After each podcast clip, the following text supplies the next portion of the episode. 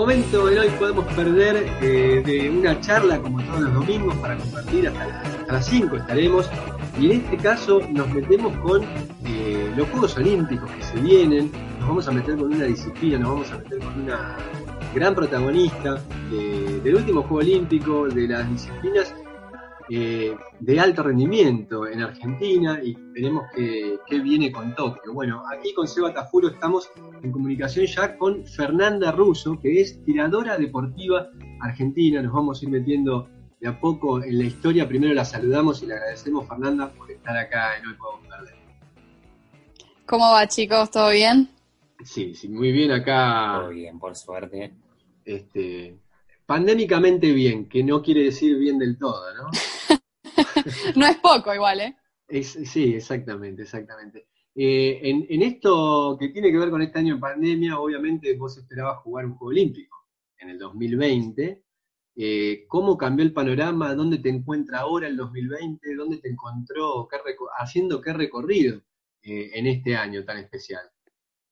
Sí, la verdad que fue un cimbronazo bastante fuerte el 2020. Me encontró al principio de la pandemia en Buenos Aires, yo estoy viviendo en Buenos Aires hace ya dos años. Em, bueno, el primer mes de la pandemia donde todavía no se sabía si los juegos se hacían, no se hacían, yo seguía entrenando normalmente desde mi casa, va, normalmente es un decir, ¿no? Porque normalmente no tenía nada de normal, pero bueno, eh, tratando de respetar los horarios eh, normales, tratando de respetar las modalidades normales dentro de lo posible. Em, Después, cuando los Juegos definitivamente se pospusieron y nos llegó la noticia por parte del Comité Olímpico Argentino y bueno, del Comité Olímpico Internacional, eh, fue, un, fue un poco fuerte. Pero bueno, eh, desde el momento uno, con, tanto con mi equipo, mi mesa chica, como con el equipo nacional eh, y con mis compañeros, y particularmente con Alexis Everard, que es mi compañero que está clasificado también a Tokio ya conmigo, confirmado en mi misma disciplina, eh, nos propusimos mirar para adelante, nos propusimos ponerle la misma garra o inclusive más garra, que nosotros la verdad no creíamos que fuese a ser posible ponerle más garra a las cosas, pero bueno, salió. Em, y, bueno, ya adentrada la pandemia, después de un mes y pico, me vine a la casa de mis padres, a La Rioja, porque bueno, no, la verdad no sabíamos cuánto iba a durar, primero pensábamos que iban a ser dos semanas, un mes, se empezó a extender, la cosa se empezó a complicar, y la verdad que yo quería estar cerca de mi papá, que bueno, siempre desde chica, ¿no? Me criaron con esa idea de que la familia unida siempre es mejor. Así que me vine a casa y, acá estoy desde, desde abril. Paré, va, paré. Es un, no paré en realidad, me fui de La Rioja eh, a fines de octubre a Santa Fe, a una burbuja sanitaria, a, San Carlos, eh, a entrenar con el equipo nacional. Estuvimos un mes entrenando, la verdad que nos venía haciendo mucha falta a todos.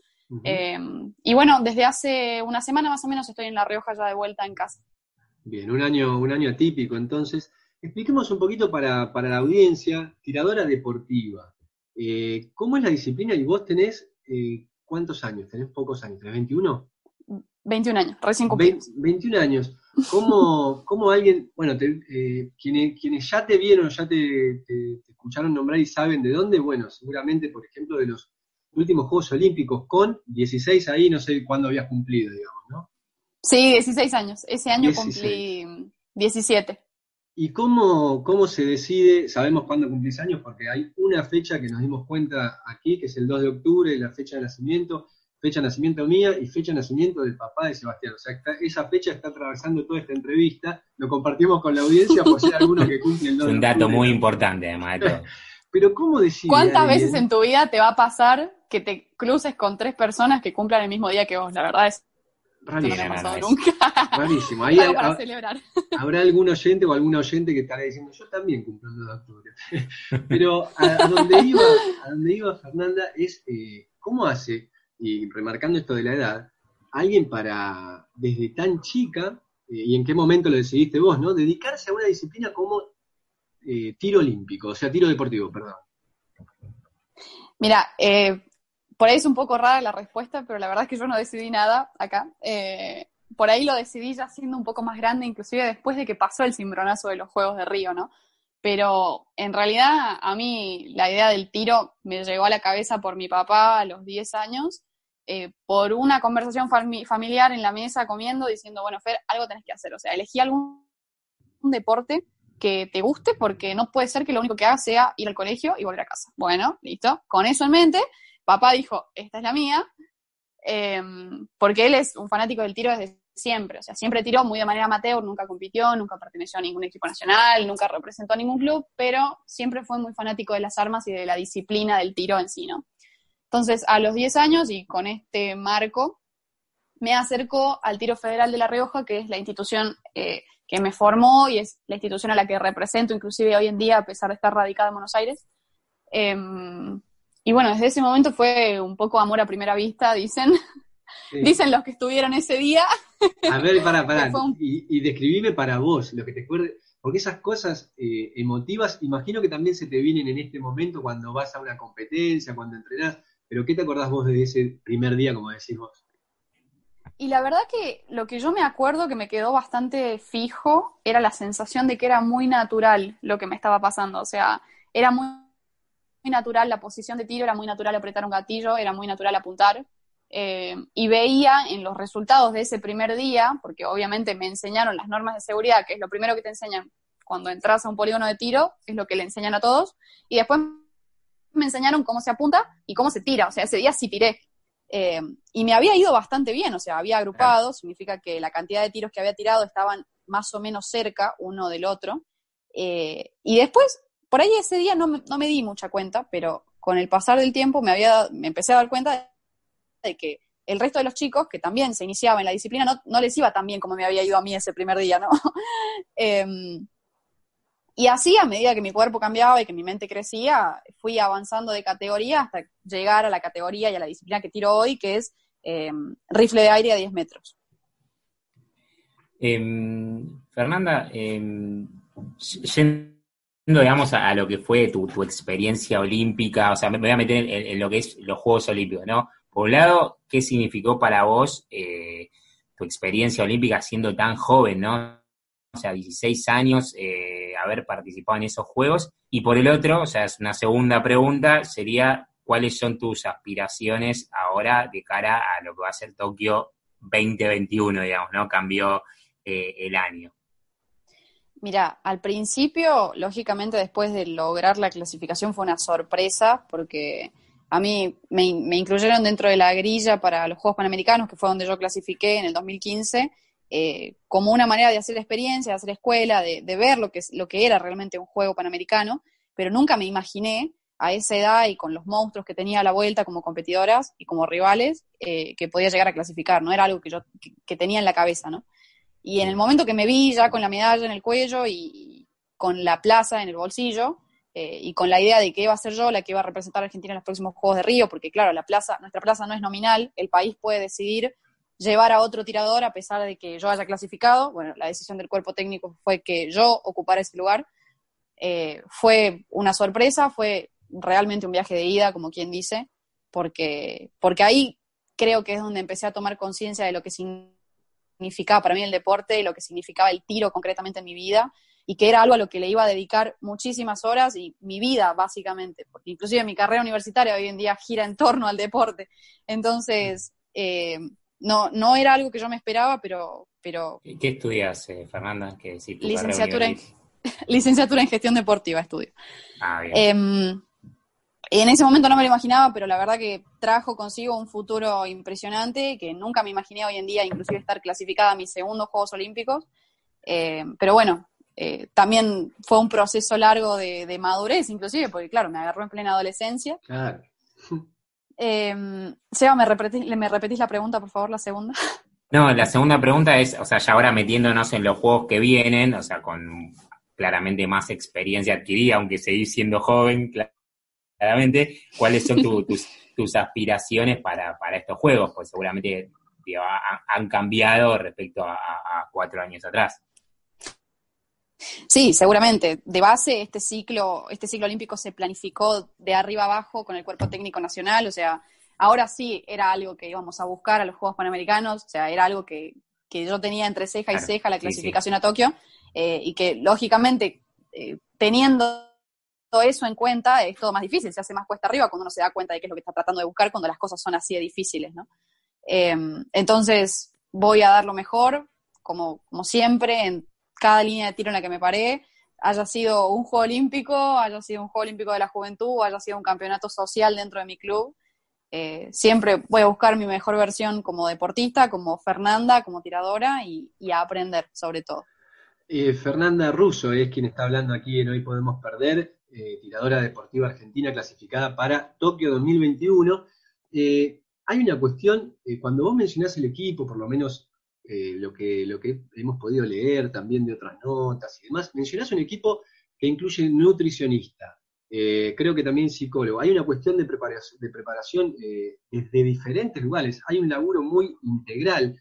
Eh, no sé a partir de cuándo empezó en tu carrera, con esto que contaste, que de golpe te encontraste con un montón de cuestiones y lo fuiste, en términos de lo que estoy entendiendo, como profesionalizando un poquito más en el alto rendimiento. Pero ¿qué incluye este equipo de trabajo para alguien que hace tiro deportivo? Sí, básicamente el alto rendimiento es interdisciplinario hasta la médula, porque son muchas aristas las que uno tiene que trabajar para lograr la excelencia. Em, en el 2017 empecé a trabajar con Marcelo Roffé, que al día de hoy es mi psicólogo deportivo.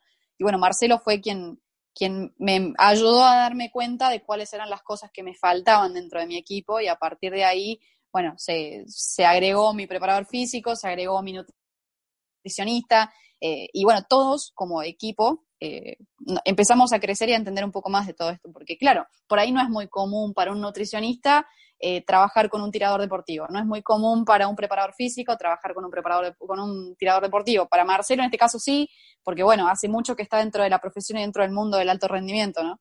Pero bueno, era nuevo para, para varios de los integrantes del equipo y bueno, fuimos creciendo entre todos. Y el, pero ahí, por ejemplo, la eh, tiene que ver con, que, con estar bien vos, en general, en términos generales, por eso es interdisciplinario, o aporta algo muy, muy concreto, por ejemplo, el tema de la nutrición, o es de esto que te digo, estar bien vos como para, no sé, para pensar mejor, para enfocarte mejor, para mejorar la concentración en determinados momentos. La cuestión, la cuestión nutricional sí tiene una explicación concreta, y es, eh, bueno, eh, al margen de esto que me decís vos, de que el bienestar general del deportista de alto rendimiento es la base para, para eh, tener un buen rendimiento, eh, la parte nutricional, concretamente en mi deporte, siendo un deporte estático, o sea, yo necesito reducir los movimientos de mi cuerpo lo más posible, pero hay movimientos que no son voluntarios dentro de mi cuerpo, o sea, mi corazón late, yo respiro, mis músculos pueden llegar a tener algún movimiento que yo no controlo, y dentro de esto eh, el porcentaje de grasa que uno tiene en el cuerpo juega mucho a favor, porque, ah, mucho en contra, perdón, eh, porque es un tejido que necesita mucha irrigación de sangre para mantenerse vivo. Entonces, cuanta más grasa tenés, más irrigación de sangre tenés a ese tejido, más movimiento involuntario tenés. Por ende, cuanto menos grasa tengas, eh, menor va a ser el movimiento y mejor va a ser tu rendimiento, ¿no? Claro. Em, Fernanda, em, e, e, el tiro deportivo obviamente se, se practica en muchos países, eh, seguramente no sé si en todos, pero bueno, en buena parte. Pero ¿cuáles son los, los, países más especialistas o los competidores más, más difíciles que, que tenés, las competidoras? Ha ido cambiando, cambiando mucho eso durante este tiempo, durante, bueno, los últimos cuatro años o los últimos seis años, digamos. En, en su momento, por ejemplo, Alemania era la meca del tiro, Alemania era, bueno, hasta el día de hoy sigue siendo, tiene el poli Múnich, es el polígono más importante que, me puedo imaginar. Eh, pero bueno, últimamente India, China, los países eh, de Asia, Corea, han crecido mucho, han tenido mucho nivel, eh, porque le pusieron mucho al desarrollo del deporte. En India nos contaban cuando fuimos el año pasado a una Copa del Mundo, de que después del badminton es uno de los deportes a la que más difusión le dan. Eh, no te digo que es como el básquet acá, pero por ahí va, ¿no? Eh, así que Asia tuvo un auge bastante grande, pero bueno, Europa sigue siendo Europa. Eh, Noruega tiene tiradores espectaculares, Suecia tiene tiradores espectaculares, Suiza, República Checa, Francia. Mm. Bueno, por esa zona hay mucho nivel. entre las influencias que contaba familiar, tenés este, la, deportiva, ¿no? Esto de los 10 años, bueno, a ver qué deporte y enfilaste para, el tiro deportivo. Puede ser, puede que haya una influencia musical también, que te hayamos escuchado en algún momento, eh, digamos, te, te, abre como una cuestión en esta, en esta disciplina en la cual tenés que tener, estar tan enfocada, tan concentrada y demás. ¿Tenés algo, algún vínculo con la música, puede ser? Sí, mi abuelo fue profesor de guitarra mucho tiempo, bueno, inclusive tocó en Cosquín. Eh, a mí me enseñaron a tocar el piano muy de chica, pero bueno, no es algo a lo que he desarrollado. O sea, mi familia siempre me dijo, Fer, tenés oído, pero bueno, nunca lo cultivé. nunca me dediqué. ¿Pero lo, lo, has usado como para dispersión, ese tipo de cuestiones o no? no? Es algo que has quedado ahí. Y, o sea, por ahí lo tomo muy normal porque pienso que todo el mundo escucha música todo el tiempo, eh, pero bueno, sí, obviamente que la música a mí me, sirve mucho para, concentrarme, para meterme en lo mío antes de competir, sí, sí, eso es así. Lo que te quería preguntar también tiene que ver con el. A vos te tocó, por, tu edad, quizás cuando vos arrancaste ya existía el ENAR, eh, ahora estoy corrido con las fechas, ¿no? Pero, me gustaría saber tu reflexión a partir de eh, la existencia de un, de un ente justamente como el ENAR que les permite muchas veces cobrar alguna beca, dedicarse, tener más dedicación con lo que uno le gusta hacer en el alto rendimiento, como es en tu caso, ¿no? Sí, inclusive mi etapa de desarrollo ya, ya fue, desarrollo deportivo, ¿no? Ya fue con el ENAR en vigencia y existente y funcionando. Entonces, yo la verdad que no conozco una época sin ENAR, pero tampoco me la quiero imaginar. Eh, no, no, no sé lo que hubiese sido de mi generación sin la presencia del ENAR y no únicamente por, por, las becas, sino por el apoyo general para los viajes, para los entrenamientos, para traer entrenadores extranjeros que nos puedan dar su conocimiento. Eh, el ENAR está ahí presente y, además por el desarrollo deportivo que, le da a las camadas más jóvenes eh, después de nosotros, porque uno no se puede quedar únicamente con lo que le pasa a uno, ¿no? Uno también tiene que mirar para adelante y decir, bueno, detrás mío, ¿quién viene? Eh, no, no, queda únicamente en lo que a uno le pasa y en la realidad deportiva que uno vive. Entonces, sí, el ENAR es un pilar fundamental tanto en mi desarrollo como en el desarrollo de todos los deportes. Fernanda Russo es quien está aquí, no le podemos perder la última, le hacemos, le agradecemos eh, el tiempo para, compartir, para meternos en cuestiones como eh, la importancia de, un nutricionista en el tiro deportivo eh, y, esas cuestiones así lindas de, de, la actividad y propia de la actividad que muchos obviamente, quien está metido ahí lo sabe. Tu relación con el éxito, Fernanda, con lo que se tiene, digamos, la concepción que se tiene de éxito, ¿cómo te manejas con eso? Recordemos, 21 años, te toca a los 16 estar en un Juego Olímpico, ¿cómo te llevas con eso? Y por ahí es un poco difícil, porque encima me agarras a los 21 años naciendo en Argentina, ¿no? Es, complicado. Eh, pero, pero bueno, por suerte mi entorno me ha sabido ubicar en la palmera desde chica con esas cosas y, para mí el, verdadero exitoso, el verdadero ganador, ganador no es el, que se cuelga únicamente la medalla de oro en el cuello. Eh, para mí el exitoso es quien puede, quien puede decir, sí, yo luché por mis sueños y trabajé hasta el último día de mi vida por lo que yo quería y por mis convicciones. Y, bueno, a veces se gana, a veces se pierde y yo soy una convencida de que siempre se aprende de todas las, de todas las experiencias que uno vive, tanto dentro de la línea de tiro, dentro de la cancha como fuera, ¿no? Eh, entonces, es un poco difícil despegarse de esa concepción de, bueno, si no ganas, no vuelvas. Eh, pero bueno, es algo que se tiene que trabajar y yo creo que como sociedad estaríamos muchísimo mejor si, si pudiésemos opinar con un poco más de empatía, ¿no? por ahí en los deportistas lo vemos mucho, que es muy fácil opinar estando detrás de la pantalla del televisor, desde el sillón de tu casa o comiendo un asado con tu familia, opinando de un partido de fútbol, por ejemplo, o de cualquier performance de cualquier deportista en cualquier deporte, eh, pero muchas veces no se tiene en cuenta cuál es el esfuerzo que hay detrás, ¿no? Cuántas son las horas que yo paso en una línea de tiro entrenando, cuántas horas viajo en un colectivo para entrenar, eh, cuántas fechas lejos de mi familia tuve que pasar para estar donde estoy hoy o para, o para estar el día de mañana donde pretendo estar, ¿no? Eh, obviamente que todos esos sacrificios se hacen a pulmón y con todo el amor del mundo, porque uno elige. o sea, yo elijo estar lejos de mi viejo el día del padre, lejos de mi mamá en su cumpleaños, lejos de mis amigas muchas veces. Eh, pero bueno, eh, me parece que como sociedad creceríamos muchísimo si nos pudiésemos poner por ahí en el lugar del otro. Y por qué no también en, el resto de las profesiones, ¿no? Eso nos pega mucho en el deporte porque por ahí es el exponente más claro, ¿no? De se gana y se pierde, es mm. bastante gráfico. Eh, pero si uno pudiese, nada, tener un poco más de empatía con cómo es, el quien tengo al lado, seríamos mucho mejores, yo creo.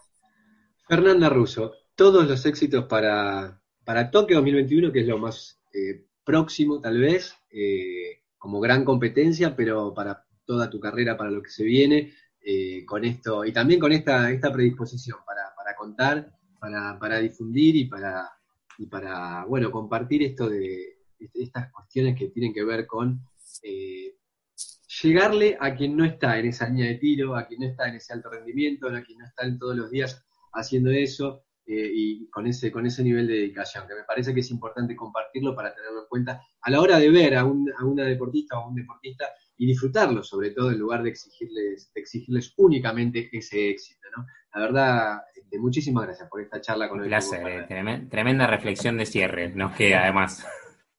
Bueno, gracias Eva, gracias Lautaro, y si me dan un segundo para agradecer, eh, agradecerles a ustedes básicamente por el espacio, agradecerle a la Federación Argentina de Tiro por el apoyo de siempre, a Lenar, a la Secretaría de Deportes y al Ejército Argentino, porque también soy soldado voluntaria. Eh, así que están siempre al pie del cañón para todo lo que necesitamos. Así que muchas gracias y un beso grande a toda la gente que nos está escuchando.